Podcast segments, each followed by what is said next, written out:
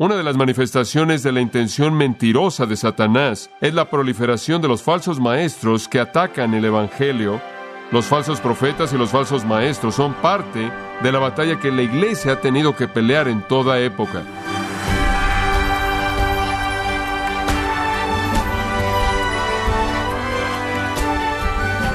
Nos gozamos que nos acompañe el día de hoy en gracia a vosotros con el pastor John MacArthur.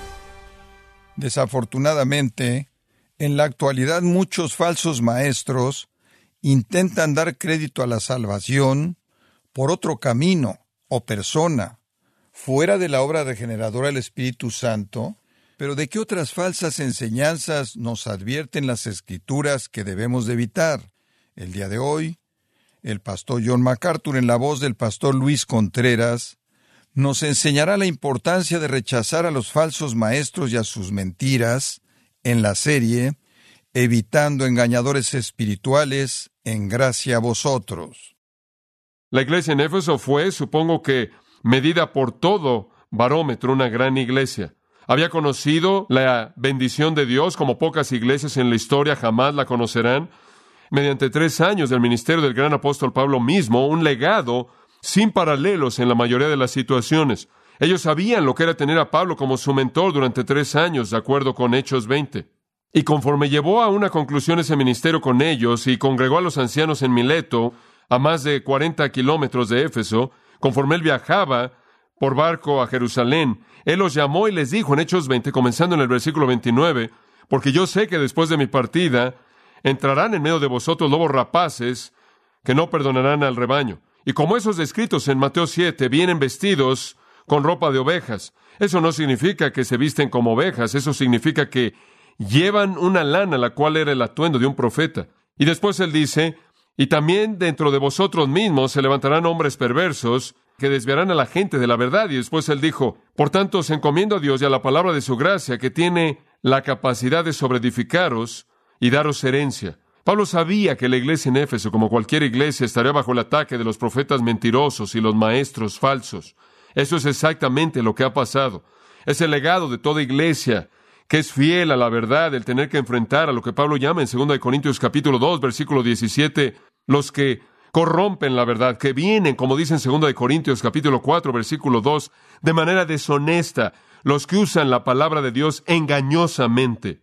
La iglesia en Éfeso, aunque tuvo una gran historia, un gran comienzo, y fue la iglesia de la cual salieron otras iglesias hermanas en Asia Menor, y aunque tuvo el ministerio de Pablo, nunca, nunca fue invulnerable a los falsos maestros. Y entonces Pablo le escribe a Timoteo para decirle que detenga a los falsos maestros y que corrija las cosas en esa iglesia. Él manda a Timoteo a mantener la enseñanza pura, y establecer un ejemplo para que otras iglesias lo sigan.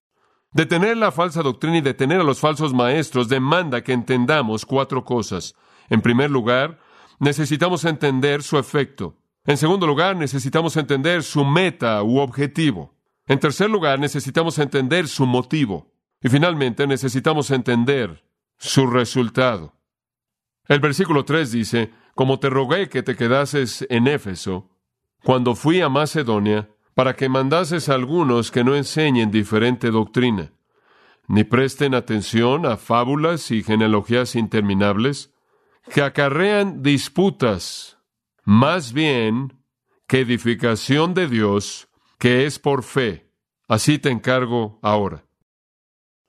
Ahora, Timoteo se le dice en el versículo 3, observe al final del versículo, que les mande con un mandato militar, que les dé órdenes que no enseñen diferente doctrina. Ahora ese es un verbo largo, ese es un verbo probablemente inventado por Pablo. Él toma la palabra enseñar, didascalia, y toma la palabra heteros, lo cual significa de un tipo diferente. Hablamos de heterodoxia siendo algo que es diferente a la ortodoxia, y él coloca estas dos palabras, y lo más probable es que él inventa la palabra enseñen herejía. Eso es lo que significa. Mándales a que dejen de enseñar algo diferente de la verdad. Usted no enfrenta de manera ligera la enseñanza falsa. Usted no enfrenta a la ligera los falsos maestros. Usted no enfrenta a la ligera el error en la iglesia. Debe ser enfrentado de manera inmediata y firme.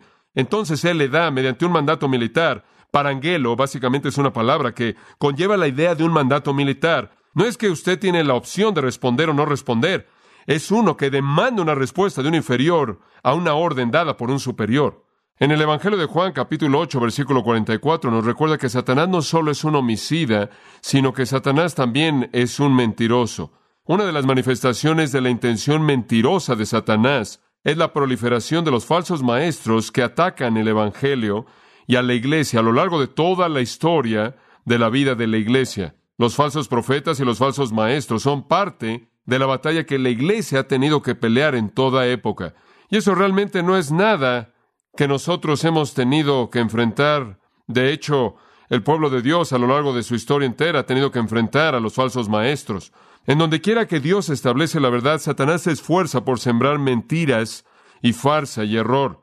Vamos al Antiguo Testamento y encontramos advertencia tras advertencia tras advertencia en contra de aquellos que enseñan falsamente. En particular me acuerdo de Jeremías capítulo 23 hasta el capítulo 27, en donde usted tiene muchas referencias a los falsos maestros. Y la razón por la que están metidos en esto no es por la piedad, sino por el dinero. Y querido amigo, usted va a encontrar que la médula, el meollo de todos los falsos profetas es el dinero. Siempre es el meollo.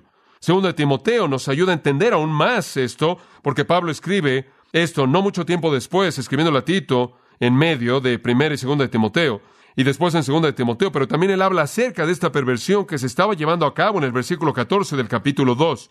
Él dice de estas cosas, recuérdales esto, mandándoles de nuevo, Él le da órdenes estrictas para presentarle mandatos a estas personas que no discutan acerca de palabras las cuales para nada aprovechan, sino que trastornan a los oyentes. Aparentemente estaban discutiendo acerca de palabras.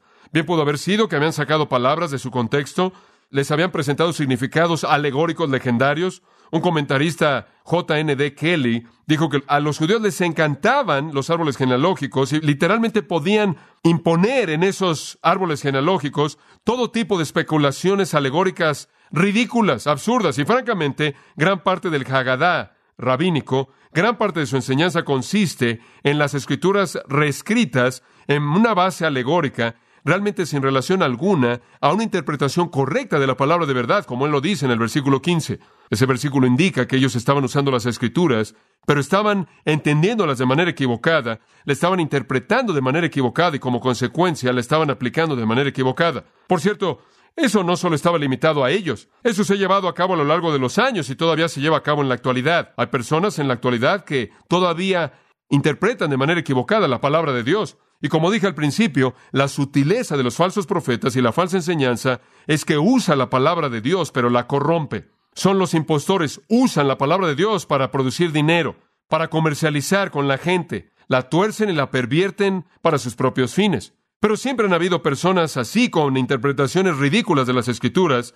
Pienso en el Papa Gregorio, de la gran interpretación del libro de Job, y cito, los patriarcas, tres amigos, representan a los herejes. Fin de la cita, le está tratando de tomarlo alegóricamente y traerlo a su propia época, los anticatólicos, y cito, los siete hijos son los doce apóstoles. Lo que usted diga es Gregorio, y continúa. Las siete mil ovejas, él dice, son el pueblo fiel de Dios, y sus tres mil camellos son los gentiles depravados. Fin de la cita. Ese tipo de interpretación absurda de las escrituras era común en el periodo rabínico. Y tengo que confesar que todavía es común. Y estoy algo asustado por ella, en la televisión carismática había una persona que estaba siendo entrevistada y le dijeron a esa persona, oh, están haciendo todo tipo de preguntas y él dijo que él había nacido en 1929. Y él dijo, Dios lo hizo nacer en 1929 porque su versículo de la Biblia es Mateo 19, 29. Oh, está, entraron en la euforia por eso. Oh, qué maravilloso. ¿Y qué dice Mateo 19, 29? Para los hombres esto es imposible, pero con Dios todas las cosas son posibles. Oh, qué versículo para la vida. Ese es su versículo de la vida porque usted nació en 1929. Y después el anfitrión dijo, oh, yo nací en 1934. ¿Qué dice Mateo 19:34? Ese va a ser mi versículo de la vida. Y entonces su esposa buscó Mateo 19:34 y claro, Mateo 19 no tiene 34 versículos y Marcos no tiene 19 capítulos y usted queda con Lucas y él dijo, busca Lucas 19:34.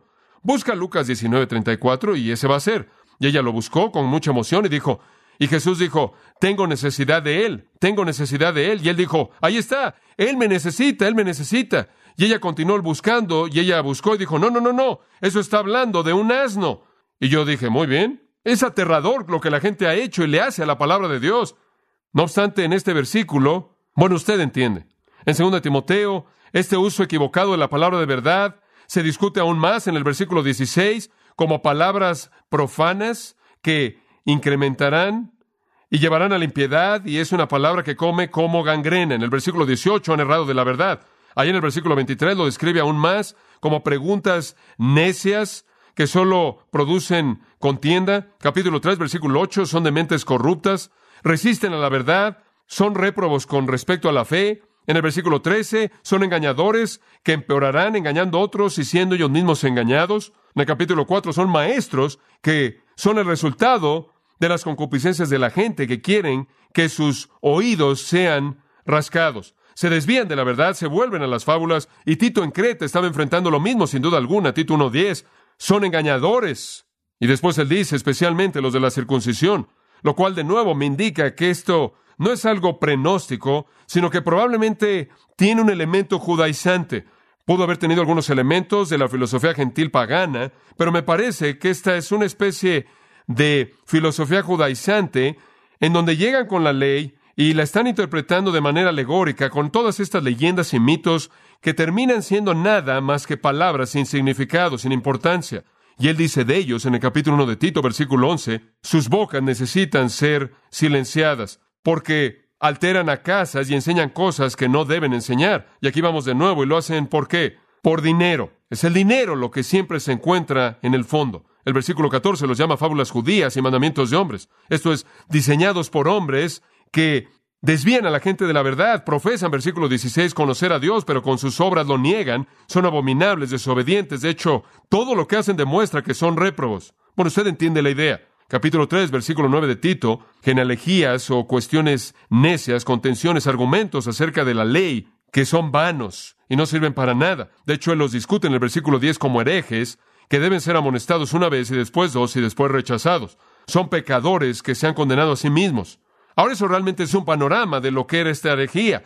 Y de nuevo, no podemos etiquetarla de una manera específica fuera de decir que era contraria a la verdad de Dios. No es importante que entendamos todo acerca de una herejía, todo acerca de una interpretación equivocada. Es importante que entendamos que Dios está diciendo en esta epístola que eso tiene que ser qué? Detenido, tiene que ser enfrentado.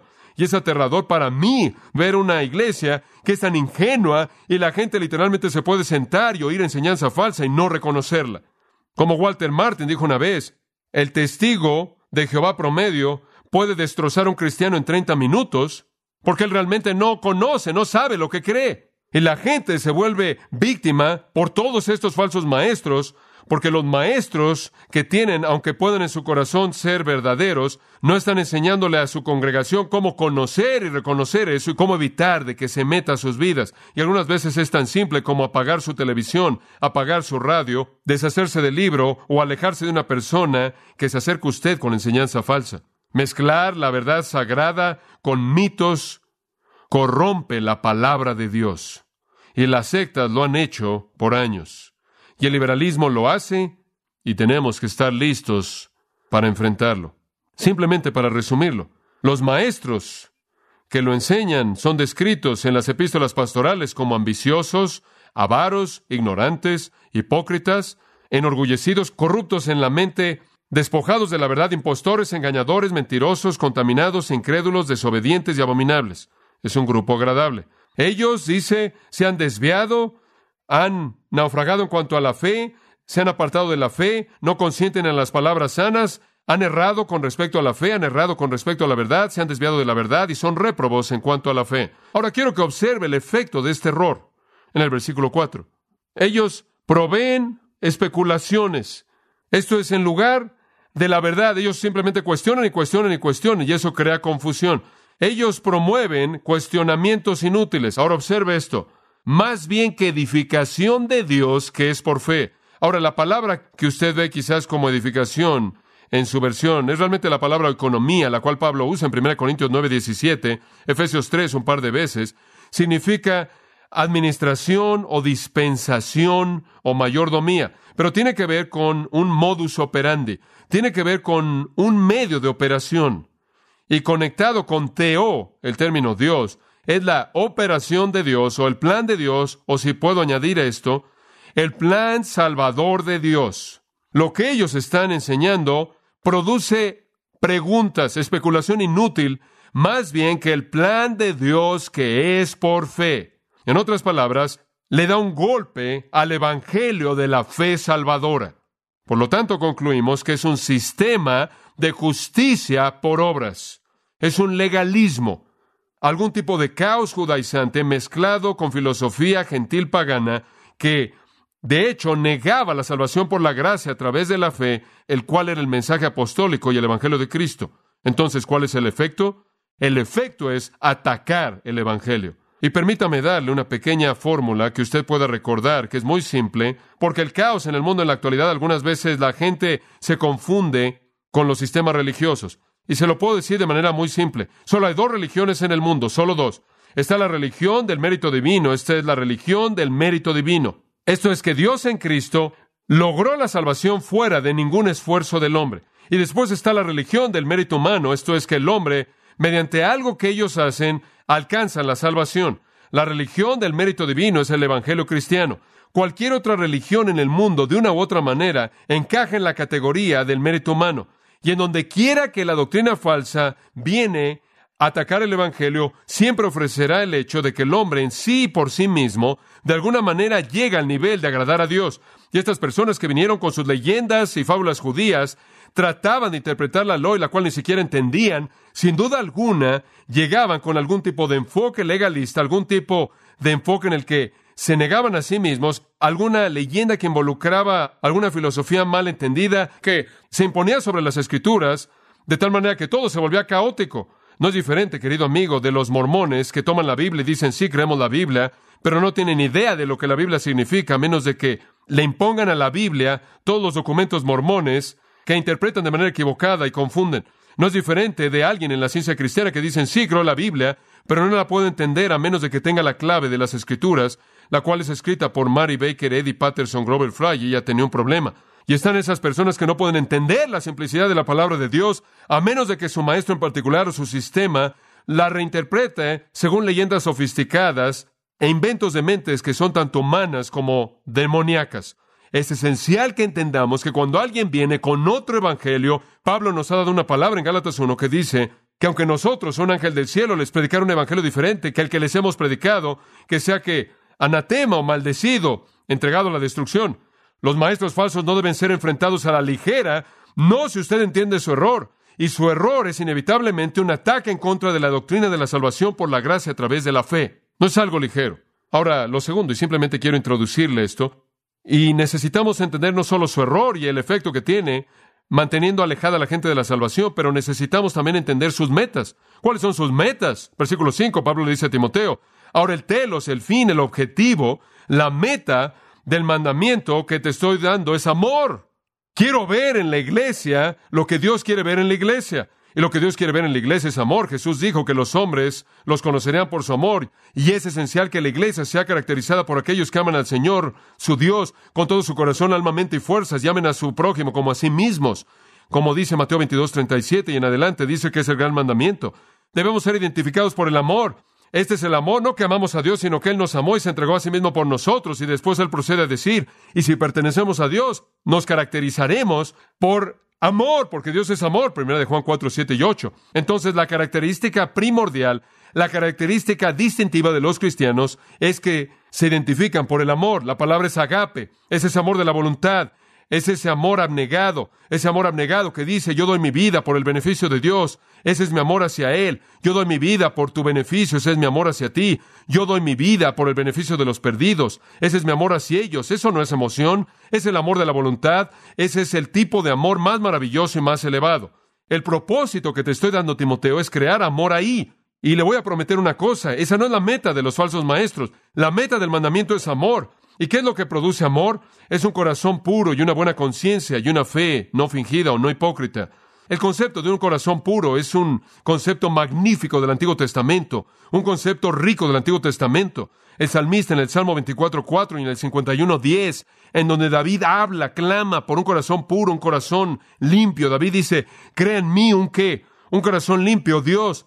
Primero Samuel 16.7 creo que es en donde se nos recuerda que Dios ve el corazón mientras que Dios ve lo de afuera. El corazón es el centro de pensamiento. Como piensa el hombre en su corazón, así es él. El corazón es el centro de la creencia del hombre, convicción y la virtud moral. Es el centro de sus deseos espirituales, es el centro de sus anhelos hacia Dios. Y cuando el corazón es purificado mediante el lavamiento de la regeneración, cuando el corazón está totalmente enfocado en su devoción a través de la fe en Cristo, como en Romanos 6, 17 dice, es un corazón obediente, entonces es un corazón puro. Y un corazón puro es uno que está entregado a Dios con una lealtad singular porque ha sido lavado y limpiado por Cristo. Y a partir de un corazón puro viene el amor y una buena conciencia, buena, agatos, perfecto produce placer y satisfacción y un sentido de bienestar. La conciencia es su facultad para juzgarse a sí mismo. Es su facultad para juzgarse a sí mismo y francamente responde a su mente.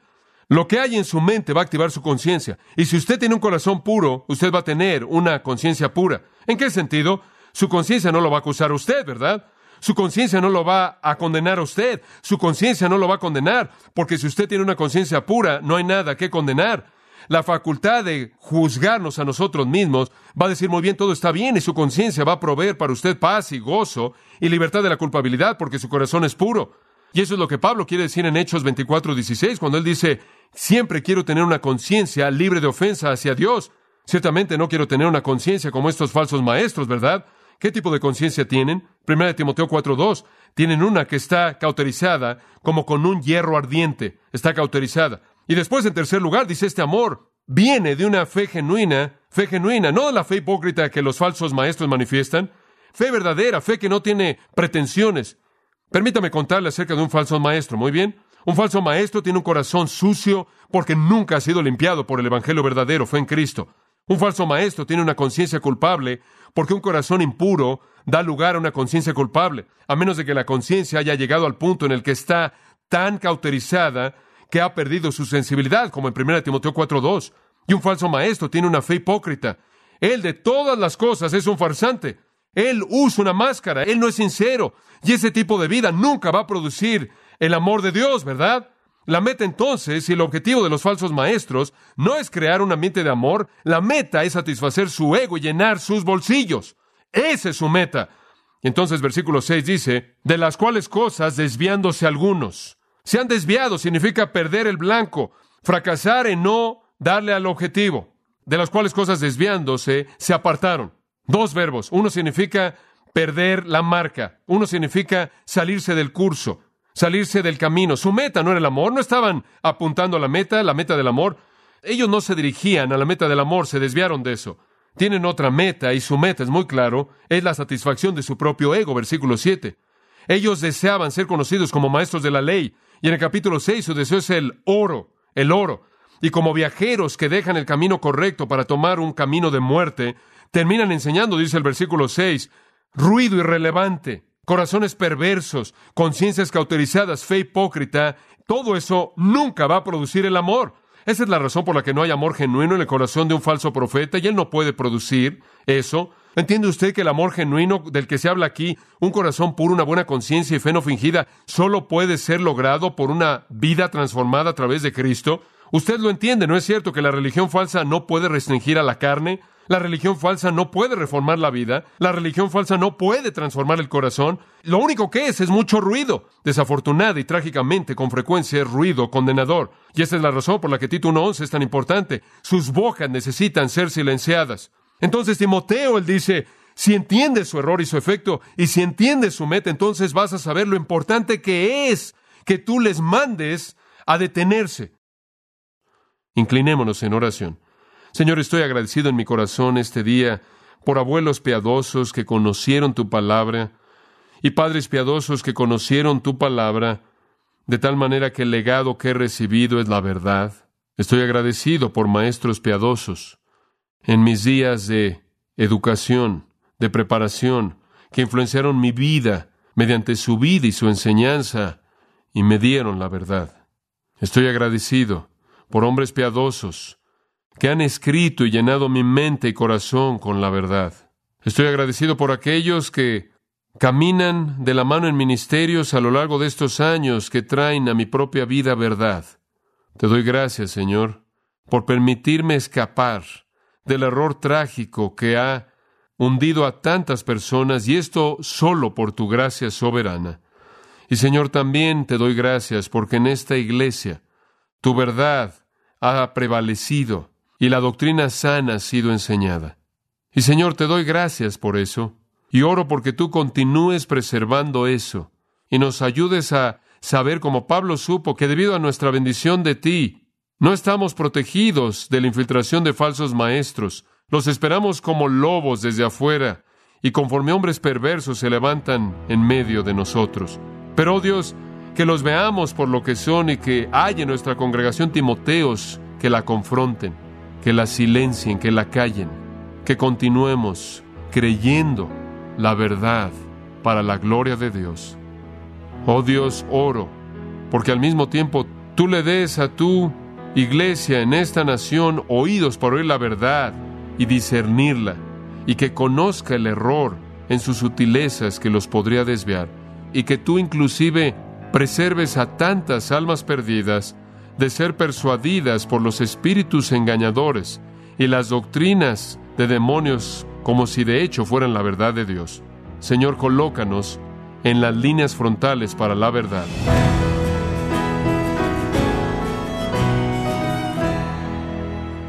El pastor John MacArthur nos exhortó a abandonar y rechazar a los falsos maestros y sus enseñanzas. Nos encontramos estudiando la serie Evitando Engañadores Espirituales aquí en Gracia a Vosotros. Grace Community Church ha organizado la Conferencia Expositores 2023 en español el viernes 15 y sábado 16 de septiembre.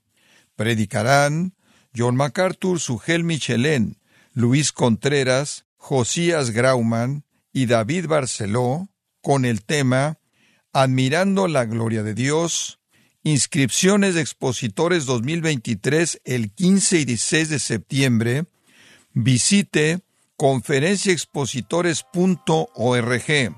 Repito, conferenciaexpositores.org. Si tiene alguna pregunta o desea conocer más de nuestro ministerio, como son todos los libros del pastor John MacArthur en español, o los sermones en CD que también usted puede adquirir, escríbanos y por favor mencione la estación de radio por medio de la cual usted nos escucha en gracia a vosotros. Es importante conocer no solo el país y ciudad de donde usted nos escucha, sino también la radio. Para quienes contactan nuestro ministerio por primera vez, pueden solicitar una copia del mensaje de promoción sin costo alguno, un mensaje por oyente únicamente. Si usted vive en los Estados Unidos o Puerto Rico, escríbanos a Gracia Vosotros, P.O. Box 4000 Panorama City, California 91412. O puede escribirnos a través del siguiente correo electrónico radio arroba